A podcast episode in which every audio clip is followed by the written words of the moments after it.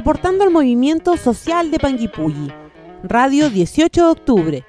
Un espacio para la conversación y debate sobre la contingencia local y nacional. Si la masa no piensa, iré contra la corriente. Expresar lo que se piense, filo con lo que comente la gente. Cual y dice que el momento más importante es el presente. Dicen prepotente, lo que llamo consecuente, dos palabras.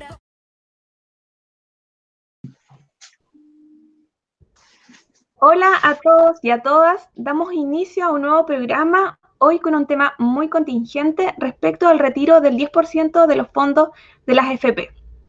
Les quiero comentar que nos pueden seguir o nos pueden eh, reprogramar, volver a ver nuestros programas a través de nuestro Facebook, visitar nuestro Instagram o si quieren volver a escuchar nuestro programa también lo pueden hacer a través de nuestro Spotify. Cabe destacar que este programa eh, lo vamos a retransmitir el día de mañana, domingo, a las 10 de la mañana, a través de la radio acústica, la 101.5. No queremos eh, seguir avanzando en nuestro programa sin antes mencionar que un día como hoy, un día 11 de julio, hacemos una conmemoración por el Día de la Dignidad Nacional. La nacionalización de la minería requirió una reforma a la Constitución Política de 1925, la cual contó con el apoyo unánime de todos los sectores políticos, siendo aprobada por unanimidad por el Pleno del Congreso Nacional el 11 de julio de 1971. Dicha reforma constitucional fue promulgada por el presidente Salvador Allende el 15 de julio del mismo año y fue publicada al día siguiente en el diario oficial. Sin embargo, actualmente el 71% de la, de la producción del cobre depende de empresas privadas. La minería solo aporta un 7% de los ingresos fiscales y el royalty solo un 0,7% la riqueza regalada a las 10 grandes empresas privadas de la minería a través de las rentas económicas se estima en 150 millones de dólares en los últimos 15 años. Sin más preámbulos, vamos a presentar a nuestros invitados y a nuestras dos invitadas. Les voy a comentar que tanto, o sea, que el, el invitado y las invitadas ya han estado en nuestros espacios así que podríamos decir que ya son parte de nuestra casa como medio de comunicación. Hoy día nos acompaña Aurora Delgado, presidenta de FEMPRUS y vocera de Nomás FP Valdivia. Hola Aurora, ¿cómo estás? Hola, con algunos problemas técnicos, pero bien, gracias. Vale, muchas gracias por estar hoy día con nosotros. Fernanda Olivares, vocera de Nomás FP Puerto Montt. Hola Fernanda, ¿cómo estás? Hola Lore, hola a todos y a todas. Gracias por el espacio. Gracias también estar eh, de nuevo acá, Fernanda. Eh, hace un par de semanas atrás estuvimos con Fernanda hablando sobre el derecho a la vivienda digna y por ahí también las dejamos enganchadas eh, con el tema de no FP y ahora que estamos con este tema tan contingente, resultó que pudimos volver a conectarnos con Fernanda, así que te agradecemos enormemente que puedas volver a estar con nosotras. Y el invitado ya de la casa, que también ha estado con nosotras hablando sobre otros temas también, pero que para nosotros siempre es un honor y un gusto que esté acá, es don César Mesina, presidente de ACEMUCH Panguipulli y vocero de Nomás FP Panguipulli. Bienvenido, don César, y agradecer su presencia. Estimada Lorena, muchas gracias por la invitación y honrado de compartir esta tribuna junto a Aurora y Fernanda. Muchas gracias. Gracias a, a Fernanda y Aurora y a don César entonces. Eh, bueno, sin tanto preámbulo, quiero eh, a las personas que nos están escuchando hacer un, pequeño contexto, contextualizar una línea de tiempo, cómo han ido sucediendo eh, ciertas situaciones que hoy día nos, dejan en un contexto particular. En primer lugar, queremos destacar que el estallido social del 18 de octubre, donde nos dejan dentro de las cuestiones que quedan bien claras y de las demandas, es el fin a las FP, es una de las demandas más sentidas. La ciudadanía pide un nuevo sistema eh, de pensiones, de ahí todo el trabajo que tiene la coordinadora No Más FP hizo eco y caló bastante fondo en, en todas eh, las personas que hoy día componen este territorio. Luego, en marzo, nos encontramos ya con la pandemia en pleno en Chile y en gran parte del mundo. A fines de abril eh, también estuvimos hablando con, Aurora, por ahí cerquita de mayo, en las primeras semanas de mayo respecto a la derogación del decreto de ley 3500, eh, decreto que todavía está ahí pendiente por ser tramitado. Luego sigue avanzando, ¿cierto?, la pandemia y nos encontramos con diversas situaciones. Tenemos la cesantía, el hambre, la precariedad de los servicios de salud, el colapso eh, y la postergación de medidas efectivas para la clase trabajadora. Y en estas en esta, eh, medidas que no han sido eficientes eh, para poder abordar las temáticas de, hambre, de que no hay ingresos para algunas familias o para un montón de familias en Chile, es que también surge la necesidad de abordar a ciertos grupos que no alcanzan algunos beneficios otorgados. Y aquí hablamos de la llamada mal clase media. Y en todo este contexto, ¿verdad? Es que eh, la crisis o a, partir de esta crisis sanitaria se abre una puerta, una ventana. Por primera y única vez, en Chile se podría retirar hasta el 10% de los fondos. Les voy a leer una pequeña cita del día miércoles 8 de julio. Hoy ha sido un día histórico, un triunfo del pueblo y de la Coordinadora Nacional de Trabajadores y Trabajadoras No Más FP. Se, aprobó el proyecto de ley que busca posibilitar el retiro del 10% del ahorro previsional por los trabajadores y que está en la dirección de avanzar a la derogación del decreto ley 3500 que pone fin a las FP. Esta es una declaración de la Coordinadora Nacional de Trabajadores y Trabajadoras No Más FP el día 8 de julio. Y con esta cita eh, damos inicio ya a nuestra conversación con nuestros invitados y invitadas. Así que preguntarle a Aurora, ¿de qué se trata en simples palabras este proyecto de ley de retiro del 10%? Bueno, tú lo mencionaste, eh, efectivamente se trata del retiro del 10% de los ahorros que tenga el trabajador o trabajadora al momento de hacer uso de él. E, eso es lo más simple. Si tengo 20 millones, entre comillas, tengo, em, va a significar eh, 20, 2 millones, 2 millones de, pesos que puedo tener, hasta esa cantidad podré eh, poder retirar. Y eso se supone que en un tiempo acotado, esto estamos hablando desde el periodo de pandemia, y que ha tenido este proyecto de ley una suerte de eh, modificaciones e indicaciones y que todavía están eh, revisando en la Cámara y la última que ya se aprobó es en, en, la Comisión de Constitución. Lo que sucede ahora es que se va a, a la Cámara de Diputados para efectos de que eh, se discuta en particular cada uno de los, de los articulados.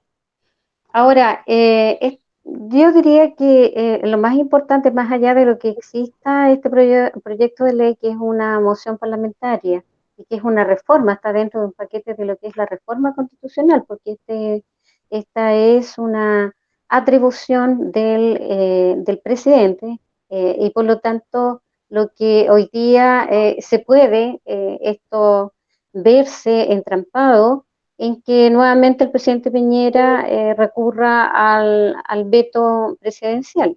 Él está haciendo abuso eh, de este veto de manera ya burda y que, eh, y que lo más probable que se pudiera dar. Pero ¿qué, ¿qué es lo importante de todo esto? Es que volvemos al tema de la propiedad, de la propiedad de los ahorros. Es decir, nos han dicho toda la vida de que somos dueños, pero en este momento sería catastrófico, ¿verdad? De tomar parte de estos ahorros, eh, de que más o menos la economía va a tener una hecatombe y que eh, prácticamente las pensiones van a ser miserables, cuando sabemos perfectamente que eh, las pensiones hoy día son inferiores a 150 mil pesos. Entonces, esta, este proyecto de alguna manera abre, abre la discusión y eso es lo más importante. Gracias, Aurora. Fernanda, em, ¿qué personas pueden acceder eh, al retiro de, del 10%? ¿Y qué personas quedan excluidas? Digo, eh, bueno, en este caso el proyecto considera a todos los que tenemos cotizaciones dentro de la AFP, todas principalmente la clase media eh, y los que estamos dentro del sistema. Eh, esto, uno puede acceder, hay montos máximos y mínimos. En este caso existe, el proyecto considera un retiro máximo de 150 UF, que estamos hablando de alrededor de 4.300.000, y un mínimo de 35 UF, que es aproximadamente un millón de pesos. Eh, las personas que tienen menos de un millón de pesos, es decir, menos de 35 UF, pueden acceder al retiro completo de los fondos. Eh, y como decía Aurora, Aurora, este es un proyecto a corto plazo, ya que el pago de este 10% se daría en dos, en dos, en 50% y 50%, y el primer pago sería los 10 primeros, los 10 días hábiles de, después de la aprobación de, del retiro. Los que quedan excluidos de este proyecto, claramente las personas que no, no tienen, eh, no están dentro del sistema que hoy día no, no, no, no, están, no, no existe casi eso porque la mayoría estamos cotizando y con la ley de los honorarios también entramos dentro del sistema de la AFP. Entonces, en cierto sentido, la mayoría de las personas podían retirar. Igual el proyecto como que apunta a esta mala clase llamada, como tú decías, mala, mal llamado clase media, porque el beneficio también incluye a las personas que están recibiendo hoy día el IFE, el proyecto de emergencia, los fondos de emergencia, es decir, no, no hay nadie que, quede excluido de este, de este proyecto. Todos tenemos la posibilidad de sacar, pero con el límite de hasta 150 UFs. Eh, dentro de las personas que, bueno, cuando uno iba conversando con las personas respecto a este tema, eh, hubo comentarios que funcionarios públicos no iban a poder retirar, o por ejemplo, personas que tuvieran a punto de jubilar eh, no sabían si iban o no a poder hacer este retiro. Eh, mm. Fernanda, ¿qué pasará con estas personas? Bueno, efectivamente hubo una, indicación por parte de un diputado de la UDI, eh, de apellido Álvarez, en donde la indicación apuntaba a que los funcionarios públicos no pudieran retirar o no estuvieran incluidos dentro de esta ley. Esta indicación no fue, fue retirada antes de la discusión en la Comisión Constitucional. Pero eh, sí, efectivamente, eh, varios diputados han indicado ciertas cosas, pero como decía Aurora, ayer eh, esta ley entró a la, discusión de la Comisión Constitucional y esas indicaciones no fueron consideradas. por lo tanto, sí, se hizo una indicación para excluir a los funcionarios públicos, pero no se, se retiró, básicamente por la presión que significaba. Okay. Y, porque claramente también eh, las organizaciones gremiales eh, se pusieron en alerta sobre la misma indicación. Don César, eh, ¿qué más nos puede agregar respecto a lo que nos han, comentado Aurora y Fernanda? El día martes nosotros sabemos que se va a dar la discusión en la Cámara Baja. ¿Qué otro antecedente y qué aclaración nos puede eh, referir respecto a esta situación que vamos a vivir el día martes? Más o menos a qué hora podemos estar atentos, ¿verdad? A través de las redes, escuchando la transmisión. Eh, don César, le dejo la palabra.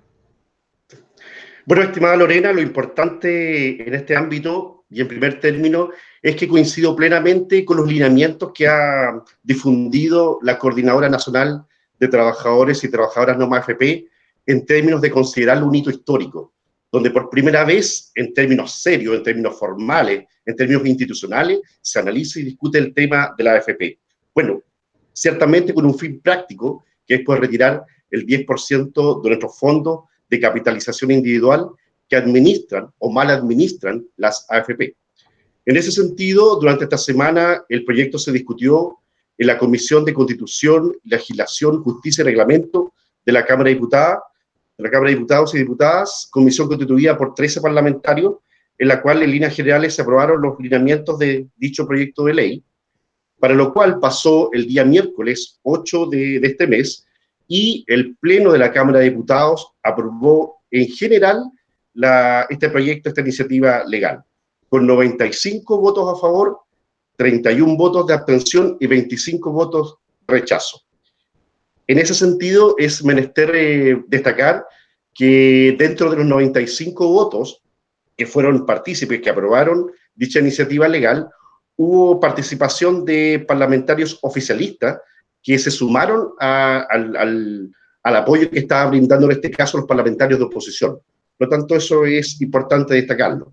Posteriormente, el día jueves, fue analizado nuevamente por la Comisión de Legislación, eh, Justicia y Reglamento en términos de poder asumir algunas indicaciones que estaban planteando algunos diputados y diputadas. Y efectivamente, como señala Fernanda, ese mismo día, miércoles, el diputado Álvarez iba a hacer una presentación, una indicación, justamente en el ánimo de marginar, de dejar fuera al conjunto de funcionarios públicos y municipales, lo cual ciertamente fue bien trabajado, como bien señala igual Fernanda, por los distintos dirigentes y dirigentes del ámbito público y municipal. Ciertamente era una clara medida de discriminación frente a los colegas que trabajan dentro del ámbito público y municipal. Por lo tanto, no corresponde dicha moción. En ese sentido, y tú bien la señalaba, el día martes y miércoles se va a analizar esto en profundidad, el día martes se va a discutir. Generalmente el día anterior se define el cronograma respecto a los horarios en los cuales se va a definir, y lo que sí tenemos claridad es que el día miércoles se tiene que votar en particular esta iniciativa de ley. Si esta iniciativa de ley resulta favorable, pasa posteriormente al, Senado, a la Cámara Alta, donde ciertamente el debate va a ser amplio, va a ser profundo, y ahora lo que sí debemos tener claridad y donde tenemos que seguir insistiendo como ciudadanos, dirigentes y dirigentes, es a nuestros parlamentarios a nivel regional para que aprueben efectivamente esta iniciativa legal el día miércoles. En este caso, aquellos diputados que votaron a favor, fortalecer esa disposición y, tratar de persuadir a aquellos diputados que rechazaron y obtuvieron la votación ese día. Por lo tanto, como dirigente de la región de los ríos, tenemos que generar los nexos de comunicación con aquellos parlamentarios que rechazaron y se abstuvieron de esta iniciativa legal para que justamente sientan la posición, sepan de que los funcionarios, en este caso los funcionarios municipales a los cuales represento, es de apoyar esta iniciativa legal y que también es el clamor de la ciudadanía. Por lo tanto, deben ser coherentes y concluentes con esta mirada ciudadana en términos de apoyar esta iniciativa. Si logra éxito en la Cámara de Diputados, va a pasar posteriormente a la Cámara Alta y de ser exitosa, previo debate, eh, y considerando que también el gobierno va a desarrollar todo el lobby, toda la presión posible de tratar de convencer a sus parlamentarios para que rechacen esta iniciativa. Ayer, el día viernes 10, eh, la oposición, los parlamentarios, los senadores dieron una señal muy potente en términos de eh, unificar un criterio y manifestar que están llanos a aprobar esta iniciativa legal. Ahora bien, con el transcurso de estas horas, de las últimas horas, han aparecido algunas voces algunas miradas de parlamentarios de la UDI fundamentalmente, es que estarían ya no estarían dispuestos, en virtud de algunas condiciones, de poder aprobar este proyecto de ley. Por lo tanto, el llamado es también a la ciudadanía, a través de los canales institucionales, eh, formales e informales, de poder hacer llegar a sus respectivos parlamentarios la mirada que tenemos respecto al tema y hacerles entender que esta es una mirada que favorece fundamentalmente a la ciudadanía y que por ende tienen que ser coherentes con esa, con esa mirada. Y posteriormente, una vez que ya se despacha el Senado, en términos de ser favorable, pasa al Ejecutivo para que éste en un plazo determinado promulgue la ley y cinco días hábiles posteriormente publique esta iniciativa para que se convierta en ley de la República, considerando, como bien manifestaba Aurora, es una modificación constitucional, por lo tanto requiere de pasar por todas las etapas correspondientes y que de una vez por todas sea ley de la República. Pero que hay un tema más importante aún, porque es el efecto práctico que tiene esta, esta iniciativa legal. El otro es el efecto también político que va a tener el corto, mediano y largo plazo. En esa misma línea es que quiero ahora eh, eh, preguntar. Eh, me gustaría seguir con la ronda con Aurora y lo voy a dejar ahí para que usted se, se, quede con lo que nos iba a contar, pero me parece muy importante lo que usted apunta, porque me gustaría, Aurora, Fernanda, después don César, es que nos pudieran hacer una especie de análisis, que nos pudieran comentar eh, ¿Cuál es la lectura que, por ejemplo, tienen a, través de la FEMPRUS con Aurora, de eh, la coordinadora Nomás FP? ¿En qué ha consistido todo este tema de, los partidos políticos que hemos visto que algunos em, parlamentarios han renunciado? Hoy día, ¿verdad? Eh, la derecha estaba reunida de la mañana. ¿Cuál es la lectura que ustedes tienen al respecto? Porque esto más allá de la votación, ¿verdad? Ha tenido un impacto bastante importante en el oficialismo y bueno, también en la oposición. Así que eh, seguramente Aurora ahí tuvo un inconveniente, pero Fernanda, me gustaría poder escuchar de tu parte cuál es la lectura política de esta situación. Sí, mira, la lectura yo tiene como varias aristas la lectura política desde mi percepción. Primero, efectivamente, es una votación histórica eh, porque empieza a quebrar el sistema em, instalado por la constitución de Guzmán. Es decir, eh, se rompe con el famoso quórum que ha trabajado durante años eh, la posibilidad de transformar este sistema, por lo tanto, efectivamente es un momento, un hecho histórico. no solamente, digo, todos estamos de acuerdo en la necesidad o la urgencia que, o lo que conlleva este retiro del 10%, que al final eh, es sumamente necesario en contexto de pandemia, pero yo creo que también abre la posibilidad a un nuevo, a, un nuevo curso político. Una, porque muestra una derecha totalmente quebrada, eh, eh, en donde existe un gobierno que no tiene sustento dentro de esos mismos conglomerados. Por lo tanto, eso también a nosotros nos permite como ciudadanía poder instalando con, ir instalando con mayor fuerza nuestras demandas. Pero también yo creo que hay que no perderse eh, en lo que pasa hoy día con la oposición, es decir, eh, la votación del día martes, del día 8, martes, sí, martes, miércoles, perdón, em, como decía don César, es la respuesta a la presión social que ha habido desde el estallido, desde el estallido de octubre. Em, los políticos hoy día, si los vemos durante su trayectoria, muchos de los que aprobaron la, reforma constitucional para sacar el 10%, Mm, no han votado siempre con la ciudadanía o para la ciudadanía. Entonces también uno podría hacer la lectura que están respondiendo a la coyuntura, es decir, la presión social fue tan fuerte que tuvieron que dar respuesta a lo que se, a lo que se estaba viviendo por parte de la ciudadanía. Entonces, en ese sentido, sí, como dice el comunicado, la declaración de la coordinadora, es un triunfo de los movimientos sociales más allá que hayamos obtenido la votación por parte de, de la clase política. Entonces yo creo que es importante no perderse, aparte que también sabemos que tenemos un año electoral, eh, también se, se, viene lo que son las elecciones de los constituyentes, entonces también eh, ahí yo creo que hay un par de políticos que están viendo esto como una posibilidad. Entonces ya, ahí yo creo que no hay que perderse pero sí es un hecho histórico, se rompe con la lógica del quórum de la constitución de Guzmán y, y eso es, es, sumamente valorable y es una ganada para el movimiento social.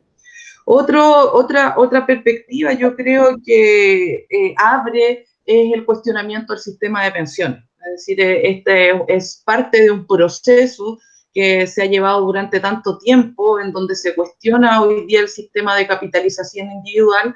Y ahí también nosotros como coordinadora, desde el aspecto político, tenemos una misión sumamente importante, que es eh, instalar la propuesta técnica que tenemos como coordinadora y encaminar esa propuesta hacia realmente un sistema solidario eh, y que efectivamente sea de seguridad social. Entonces se abre también esa disputa, porque no solamente es derogar el 3.500, sino que es qué sistema necesitamos hoy día como pueblo trabajador para que efectivamente tengamos pensiones dignas. Entonces hay, hay como está el análisis de lo que está pasando hoy día en el Congreso y también está el desafío político por parte de la coordinadora Noma FP de ir avanzando en esta, la restitución de un sistema de seguridad social.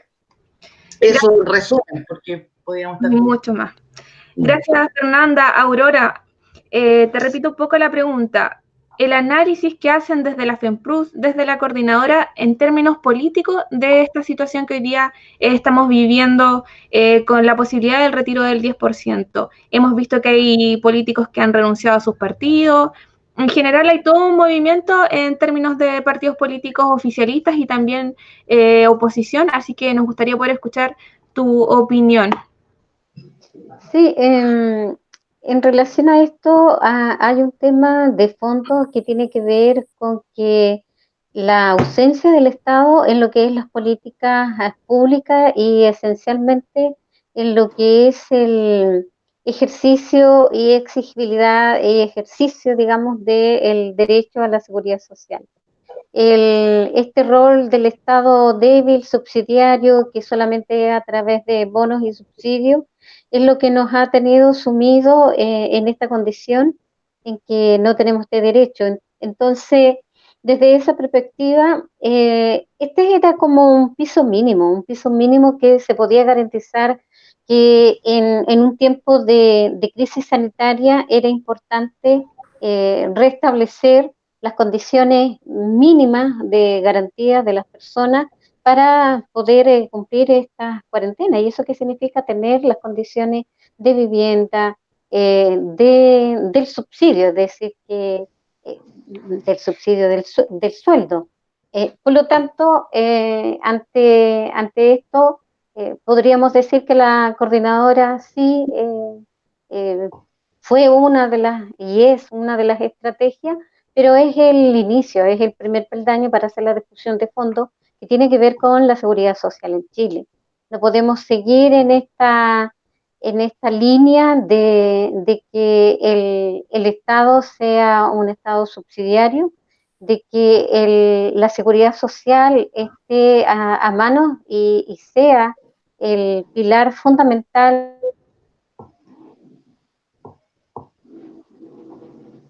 Aurora, ¿estás por ahí? Tenía problemas de conexión, Aurora. Eh, probablemente tenga que volver a conectarse. Don César, nos quedan eh, tres minutitos antes de nuestra pausa musical. Eh, ¿Le gustaría poco complementar antes de la música? Por supuesto. Estimada Lorena, tú lo mencionabas muy claramente en la introducción. A partir del día 18 de octubre, Chile despertó.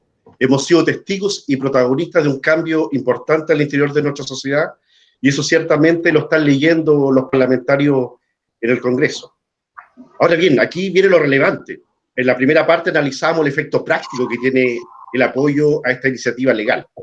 Pero ahora viene el tema de fondo, el tema político, y que ciertamente tiene que ver con el cuestionamiento de parte de la ciudadanía y también de algunos parlamentarios al actual modelo de pensiones sustentado en las AFP, las cuales ciertamente no han dado respuesta clara, no, no entregan jubilaciones dignas, por lo tanto eso ha generado un malestar un descontento, lo cual hace gráfico la decadencia, el fracaso de este actual modelo de pensiones. Y eso lleva necesariamente a pensar en un nuevo sistema, en un nuevo modelo que pueda justamente, basado en los principios de la seguridad social, sustentar un nuevo modelo de previsión para nosotros que sustentamos los principios, valores y contenidos de la coordinadora NOMA FP, sustentado en un nuevo modelo basado en un sistema de reparto de carácter tripartito, público y solidario, ¿Qué quiere decir que sea tripartito? Además de contribuir, además de cotizar el trabajador, también viene el aporte del empleador y del Estado. Por lo tanto, se da inicio a una nueva etapa. Bien lo han señalado acá nuestras amigas participantes, este es el primer gran paso para poder eliminar, para poder derogar las AFP. Y en ese sentido, la ciudadanía tiene que estar muy activa, muy potente en la participación y siendo testigo y partícipe y protagonista de este proceso, el cual ciertamente va a ser complejo porque van a haber eh, piedras en el camino, las presiones indebidas que está realizando el gobierno. A modo de anécdota, ese día que se estaba votando el día miércoles en el Parlamento, hubo un parlamentario eh, de apellido Moreira que se desmayó antes de ingresar a la sala previa reunión que habían tenido con los ministros de gobierno. A ese nivel de presión estaban realizando las autoridades de gobierno con el afán de que sus parlamentarios rechazaran ese día eh, esta iniciativa legal, entendiendo que para ser aprobada se requería tres quintos de votación, lo mismo que se va a requerir para el Senado. Por lo tanto, en el Senado vamos a necesitar el apoyo de al menos 26 senadores y senadoras para que esto sea eh, factible y pase posteriormente al Ejecutivo.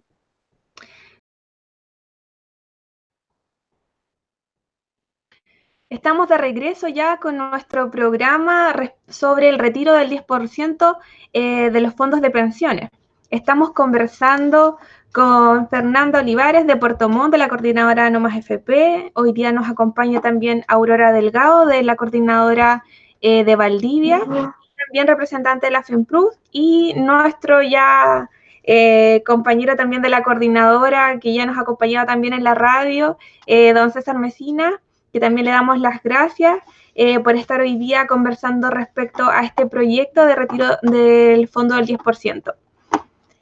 Vamos a seguir con nuestro programa y les tenemos algunas frases u opiniones tanto de la opinión pública como de algunos personajes en particular, que se han referido al programa, al proyecto, perdón, y les voy a leer una en particular.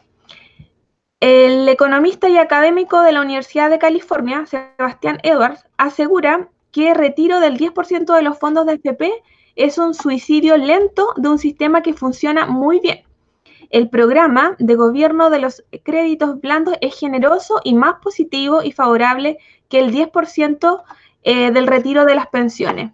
¿Qué opinión creen ustedes que merece esta eh, opinión que tuvo Sebastián Edwards? Don César, Aurora, Fernanda, quedan los micrófonos abiertos para si alguien quiere responder.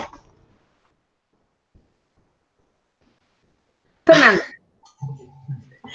Digo, claramente los, economistas o los gerentes de la AFP han defendido el modelo y, se, plantean desde ahí, es decir, que el, sistema de AFP ha sido un modelo exitoso en donde los trabajadores somos los responsables por no tener una, una buena, un buen monto de capitalización. De hecho, hay varias frases también que dicen como que como nosotros ahorramos poco, tenemos poco retorno de pensiones.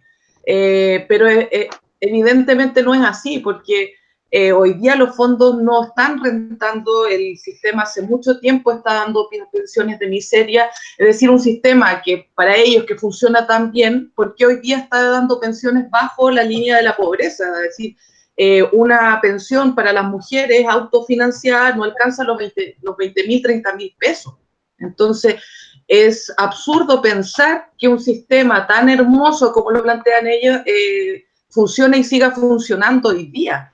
Eh, porque los números lo, sustentan, es decir, eh, nadie va a negar que hoy día las pensiones son miserables y no es responsabilidad de los trabajadores. También ahí tú puedes, entrar en, cuestión, en cuestionamiento, puedes poner en cuestionamiento las formas laborales o los sistemas de contratos que tenemos hoy día en Chile, porque tampoco uno como trabajador eh, alcanza a cotizar eh, más de 20 años continuos. Así lo demuestran las estadísticas. El promedio de las mujeres de cotización continua es de 12 años, de los hombres son 14 años. Entonces, eh, también eso deja en evidencia eh, que no tenemos un sistema laboral que nos permita a nosotros como trabajadores una sustentabilidad eh, a, largo plazo. Entonces, el sistema no está funcionando hace mucho tiempo y de hecho hay una declaración de uno del AFP, del gerente de AFP Habitat, en donde él mismo planteaba que el sistema de FP ya no era sostenible en el tiempo y que en 2020 las pensiones no iban a llegar para ser, no iban a poder ser sustentables para las personas o no iban a dar sustento a las personas. Entonces, eh, es absurda la declaración que, están planteando hoy día los, los gerentes de la AFP. El sistema no funciona y hace mucho tiempo que no está funcionando. Gracias, Fernanda. Fundación Sol, respecto a este retiro del 10%, dice que impacta entre 2.000 y 20.000 pesos a futuras pensiones que actualmente tienen entre 25 y 60 años. Aurora, don César, ¿quién se puede referir a esta explicación que dio la Fundación respecto a cómo finalmente cuando nos jubilamos esto, esta situación de hoy día de retiro de pensiones nos afectaría? ¿Quién se quiere referir a, esa frase? Aurora. Mira, em, sí, cuando se hacen los ejercicios, y que, bien que tú nombraste a, Fundación Sol, porque ellos han estado trabajando mucho tiempo en esta línea eh, investigativa y tenemos economistas que también han colaborado en lo que es la propuesta técnica de la coordinadora. Eh, efectivamente, lo que impacte hoy día en las pensiones, si se retira el 10%, va a ser eh, muy, muy bajo, digamos, el margen.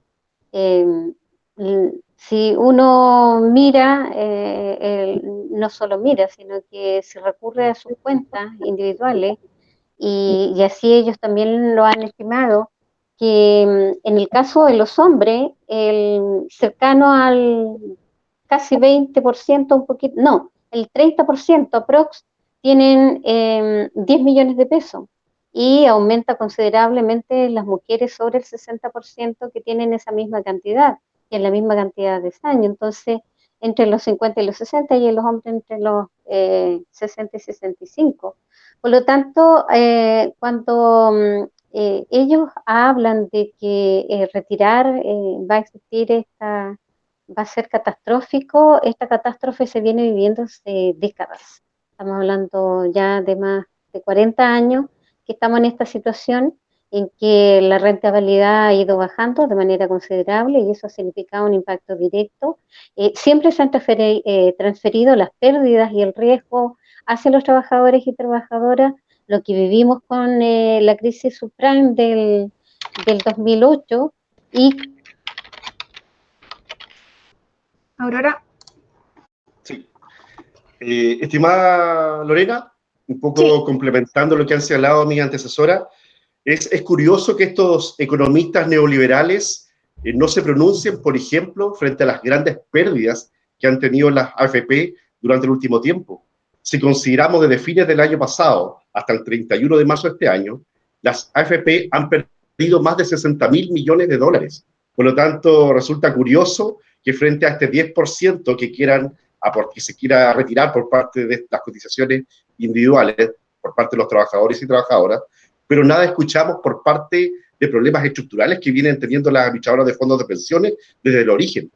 Y nada dicen que desde la creación o la instalación el año 81 de la AFP han ido decayendo gradual y sostenidamente la rentabilidad de la AFP. Si en la década de los 80 era de un 12.5, hoy en día, en la década del 2010, eso ha bajado a un 4.8. Esas son reflexiones que los intelectuales y economistas neoliberales no hacen pero la dura realidad no indica aquello. Por lo tanto, es curioso ese análisis que ellos recalcan de, la pérdida que vamos a tener en nuestro patrimonio, de nuestras cotizaciones eh, previsionales, pero nada analizan respecto a las grandes pérdidas que se han tenido desde el año pasado a la fecha, comparable con las pérdidas que se obtuvieron el año 2007 y 2008, justamente con la crisis subprime que se vivió a nivel mundial.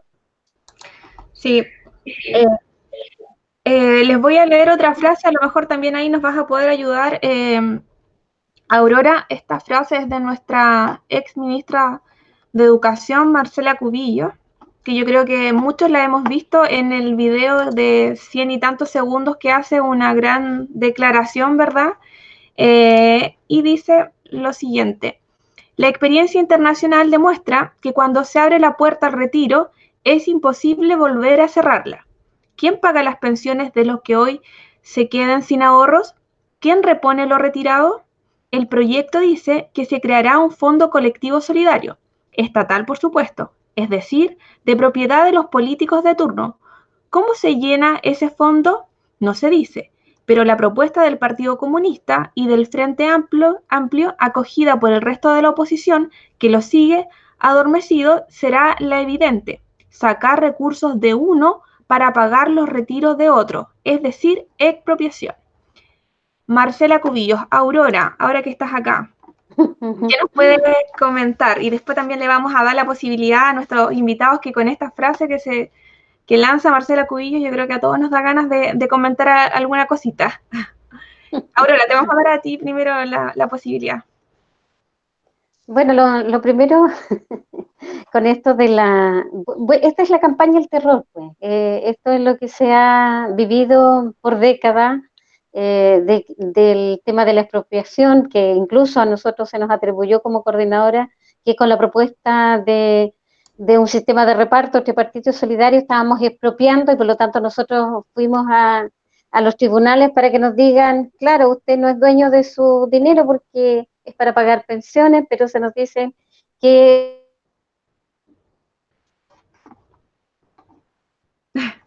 solemos sacarlo, eh, estamos, entre comillas, Aurora, recordemos que está en Valdivia y allá en Valdivia desde el tiempo debe estar, yo creo, eh, bastante más complicado que acá, así que la conexión se le ha hecho bastante compleja. Fernanda, complementando lo que está diciendo Aurora, en la misma línea, o, o quizás alguna opinión diferente.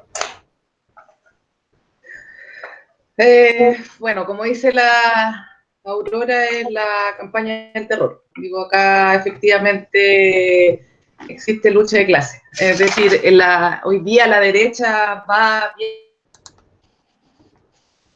a defender, defender sus posiciones, sus formas de, de, visión política que tienen, política y social. Entonces, no es rara la, la aseveración que hace, o la, la, la, declaración que saca Marcela Cubillo, siendo ella también la que está liderando hoy día la campaña del rechazo. Entonces, no es extraño que vengan a, referirse así eh, y a, a, eh, como a caricaturizar la, el Frente Amplio, el Partido Comunista, con la, la palabra de la expropiación.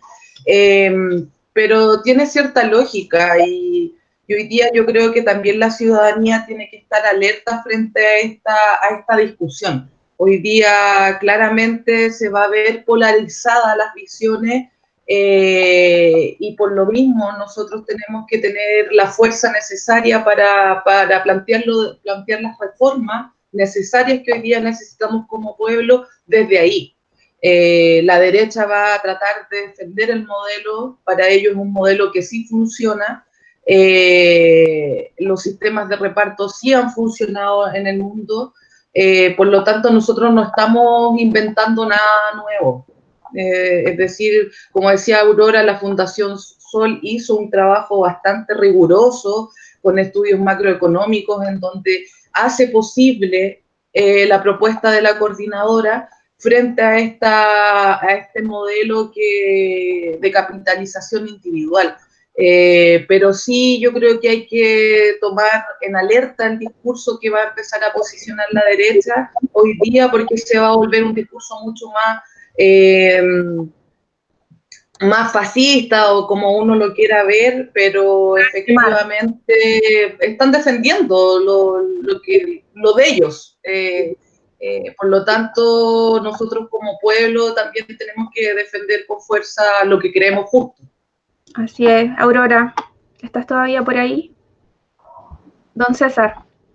Sí de las palabras de la ex ministra Cubillos emana una evidente eh, contradicción, porque desde ningún punto de vista es una expropiación, porque hay que recordar, ante todo, que los recursos son nuestros. Las cotizaciones previsionales son de todos los trabajadores y trabajadoras. Por lo tanto, estamos en el pleno y absoluto derecho de poder hacer retiro en un marco de circunstancias que son adversas para la ciudadanía, para la ciudadanía hoy en día. Por lo tanto, de ningún punto de vista resulta ser una expropiación, sino que es el poder eh, girar, el poder retirar de nuestros propios fondos ese 10%, estableciendo un mínimo y un máximo. Les voy a hacer una, una pregunta ya que vamos a ir cerrando antes de, pasar a, la, las opiniones, comentarios y consultas que tienen eh, los auditores hoy día. Y dice, ¿Qué debemos hacer los ciudadanos y el movimiento social para la conquista de este proyecto y para colocar fin al sistema de pensiones? ¿Cuáles son los desafíos de la coordinadora No Más FP a partir de la aprobación, al menos medianamente, de este proyecto? ¿Cómo perspectivan ustedes eh, lo que ahora se debe hacer de aquí en adelante? Yo sé que la coordinadora hoy día está con el tema de la derogación, pero ¿qué nos pueden comentar? Eh, Aurora, ¿qué nos puedes comentar? ¿Qué podemos hacer nosotros como movimiento social, como ciudadanos? O Fernanda, ¿todavía sigues ahí? Sí. Sí, acá yo estoy. La Aurora parece que sigue pegada. No, pero... ¿Estás ahí, Aurora? Aurora, dale. Dale. Aprovechemos este momento. El micrófono.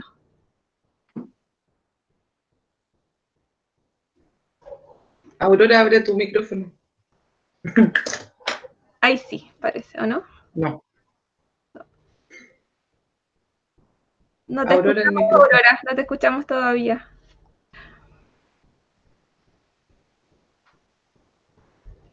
Dale, Fernanda, mientras Aurora... ¿Cómo era? Ah, Dale. Sí, bueno, yo creo que los, los desafíos que tenemos hoy día como pueblo movilizado es apostar al, cambio constitucional.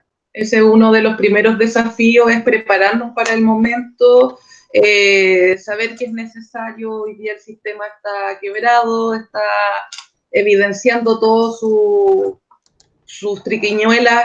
Eh, por lo tanto, yo creo que el proceso del plebiscito es importante para la, para la ciudadanía y, y, prepararnos también para lo que viene después del plebiscito, que es la generación de un, un nuevo instrumento político jurídico. Ese yo creo que es el primer desafío como ciudadanía. El segundo como coordinadora, como ya lo había planteado en un comienzo, es eh, seguir presionando a los parlamentarios para la derogación del 3500 y en una segunda instancia es posicionar la propuesta técnica que tenemos como coordinadora como una, un nuevo sistema de pensiones. Ese es como el, el lograr de desafío, ¿sí? En resumen. Eh, Aurora, don César, quien quiera eh, tomar las palabras, uno de los comentarios que he escuchado en esta línea de, de los desafíos, lo que hay que hacer ahora, eh, muchos apelan directamente a que ahora ya todo está en manos de los parlamentarios. Y desde nuestra posición como radio, nosotros creemos que el movimiento social, eh, la coordinadora Aromas FP, tiene un rol fundamental en lo que las proyecciones, ¿verdad?, de un nuevo sistema de pensiones. Por lo tanto, no creemos que esto está solo en manos de los parlamentarios. Eh, ¿Quién nos puede comentar, don César, usted al respecto de estos desafíos que se avecinan? Sí, en ese sentido, estimada Lorena, plenamente de acuerdo con tus lineamientos respecto a que en ese sentido la ciudadanía tiene que seguir asumiendo un rol activo en esto. Los parlamentarios desarrollan su función en el Parlamento, pero como ciudadanos, como dirigentes y dirigentes, tenemos que desarrollar un trabajo en terreno con los ciudadanos, con nuestros representantes, con nuestros representados. Por lo tanto, es un trabajo de corto, mediano y largo plazo y, por cierto, generar las alianzas políticas necesarias para generar los cambios que requerimos como país. Y en ese ámbito, el plebiscito ciertamente va a ser eh, una instancia fundamental para provocar las transformaciones de fondo al actual modelo de sistema de pensiones. Es un sistema de pensiones que ha fracasado, por lo tanto necesitamos instaurar otro modelo, otro sistema, el cual ya como coordinadora nacional y a nivel regional y local hemos defendido y hemos promovido, difundido a través de nuestros eh, asociados, asociadas, vecinos y vecinas en general. Por lo tanto, es una tarea que no podemos claudicar, menos ahora, y que en su momento va a requerir el esfuerzo y sobreesfuerzo por parte de los dirigentes y dirigentes en seguir trabajando en esta senda. Aurora, los desafíos del movimiento social, de las personas, de la FEMPRUS, de la coordinadora. Bueno, lo, me sumo a las palabras de Fernanda y también de César. Eh, va a ser eh, un, año bien especial porque frente a esta crisis sanitaria eh, se agrega esta crisis económica, pero la fuerza y la movilización y la capacidad de organización es, es, es el camino. Yo encuentro que eh, no hay otro en la medida que sigamos articulándonos a través de, esta, de estos medios. Eh, facilita un poco más el acercamiento, entre comillas, y, y, no el traslado, porque incluso cuando íbamos a Panguipulli, significan dos horas y media como para establecer una conversa eh, entre todos los vecinos y vecinas. pero esta forma, estas plataformas también nos sirven, así que eh, permite la conectividad de alguna manera. Tenemos estas fallas que mm. se dan, obviamente el sistema que se nos puede caer, pero em, lo más importante es eso, no perder la, las, eh, los contactos, de seguir en, los territorios con, con las eh, tecnologías que, podamos tener y obviamente retomar todo lo con fuerza el, el plebiscito ya que ya hay voces de postergarlo, hay voces de hacerlo el próximo año, pero eh, el, pueblo sabe perfectamente lo que ha sucedido hace mucho tiempo, hemos despertado, sabemos que este mercado, este sistema neoliberal está muy, muy enraizado, pero eh, vamos a ser capaces eh, en la medida que nos sigamos eh, conectando, nos sigamos organizando. Gracias, Aurora. A modo de anécdota, hace tiempos atrás, como en el mes de marzo, antes que iniciara la pandemia, habíamos invitado a Aurora y Aurora tuvimos dificultades de que ella pudiera venir de Valdivia. O sea, imagínense que en esa altura no pensábamos que de esta forma podíamos haber realizado el programa y, no hubiésemos mm. tenido mayor dificultad. Pero esto también que nos ha ido sucediendo eh, abre una puerta de alternativa de, de, poder comunicarnos finalmente con gente que está en nuestros territorios, pero con otra que no está y que es muy importante que lo esté. Así que en ese sentido muy de acuerdo con la necesidad de seguir tejiendo estas redes y la movilización eh, que es sumamente importante. Nos quedan muy poquitos minutos ya, voy a leer los comentarios, todos los comentarios y quien quiera referirse a alguno particular me lo dice. Lorena Marín dice, pregunta, ¿ustedes como coordinadora manejan cuánto sería el retiro real o efectivo de los afiliados? Sonia Burgos Tejeda, pregunta, Trabajo en el sector público, tengo 59 años, pronta a jubilar. ¿Me perjudica retirar o no dinero? Luis Emilio Manzano. Sin duda, esto es un pequeño avance, pero una vez más los trabajadores estamos pagando la crisis. La única forma de tener un Estado con seguridad social es a través de una nueva constitución, mediante asamblea constituyente, soberana y plurinacional. Me gustaría saber la opinión de las y el panelista. Ramón Chanqueo comenta, la CUT ha estado desde siempre por un cambio en el sistema de previsión por un sistema solidario, tripartito y de reparto, que es la fórmula más adecuada de un sistema de previsión social real. Mantener los fondos de cada trabajador apresado por los vaivenes accionarios no garantizan pensiones dignas ni seguridad social. Lorena Marín pregunta, ¿qué opinión tienen de la presidenta de la CUT, Bárbara Figueroa? Y saludo de Yuli García, saludo compañeros, un abrazo Aurora. Patricia Pérez y Ramón Chanqueo, saludos don César. Esos han sido los comentarios y preguntas que nos han dejado los auditores, así que los invito en un par de minutitos que nos quedan nomás a quien se quiera referir a alguno. Le vamos a dar la posibilidad a Aurora que está ahí conectada, así que antes de que suceda cualquier cosa, Aurora, vamos a tener además la posibilidad de escoger la, respuesta que quieras dar desde las preguntas. Sí, eh, voy a referir a un hecho puntual que tiene que ver con la mención a la CUT. Creo que es sumamente importante que los trabajadores y trabajadoras eh, tengamos opinión al respecto. La central ha estado al debe en relación a esta gran demanda para nosotros los trabajadores y trabajadoras. Hay que recordar que inicialmente eh, se apostaba más a un sistema mixto. La coordinadora nunca ha dicho un sistema mixto, sino un sistema de reparto tripartito solidario. Y cuando digo al debe es con suma responsabilidad.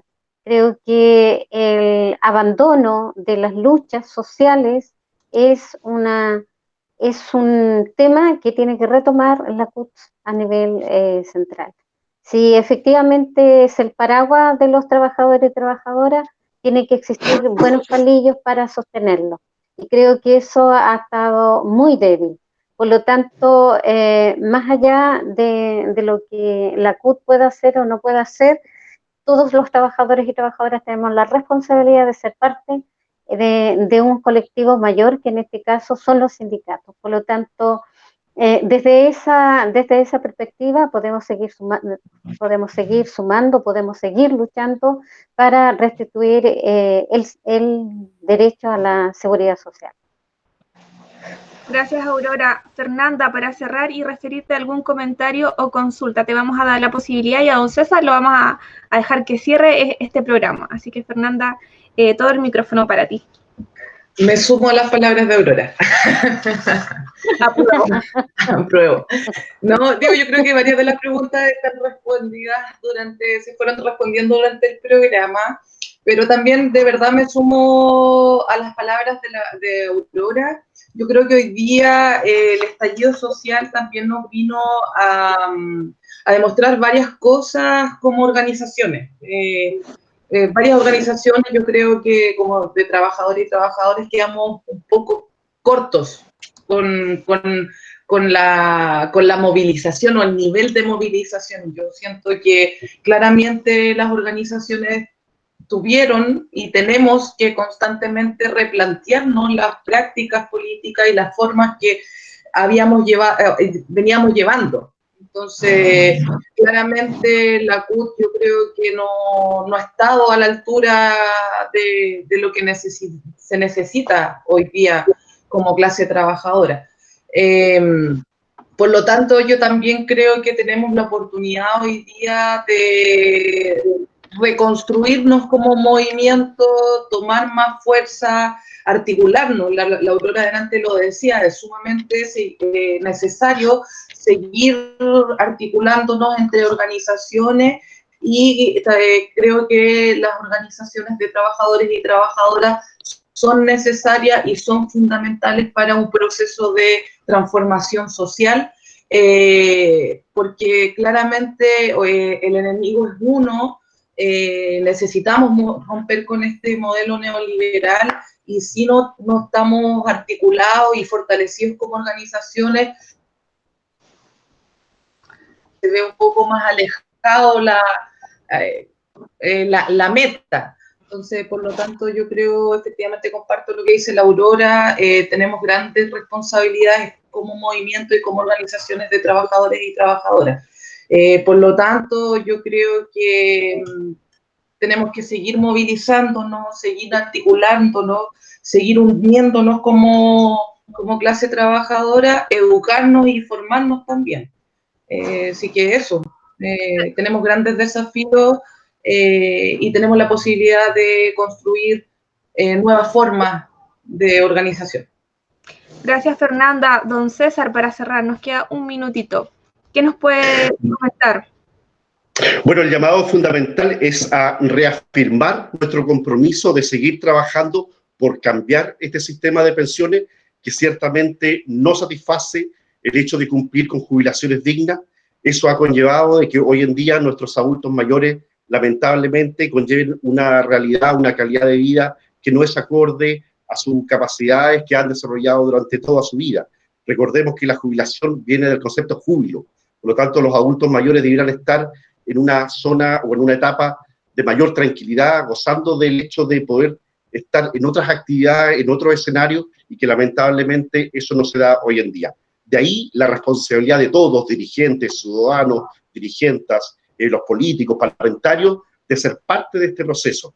En la medida que generemos sinergia entre todos y todas, vamos a poder transformar este lamentable, este desastroso y fracasado sistema de pensiones en la cual ya la ciudadanía despertó y tiene una clara opinión respecto al tema y en lo cual tenemos que consolidarlo justamente en el marco del próximo plebiscito. Por lo tanto, es deber de todos y todas seguir trabajando en esta senda. Gracias, don César. Gracias, Aurora. Gracias, Fernanda. Eh, un honor poder haber estado conversando nuevamente con ustedes, invitados ya nuevamente a nuestro espacio. Seguramente esta no va a ser la última vez porque esta eh, discusión continúa. Eh, hoy día en un hermoso 11 de julio con esta conmemoración tan bella que nos dejó, ¿verdad?, Salvador Allende, así que orgullosos de poder haber estado compartiendo con ustedes. El miércoles, martes y miércoles vamos a estar siguiendo eh, a través de nuestra radio qué es lo que está pasando, vamos a estar informando, así que agradecer a quienes nos escucharon hoy día y ustedes también que tengan un buen fin de día. Así que nos despedimos y muchas gracias. Ahí estamos en otro programa. Chao, gracias. Chao, Aurora, chao.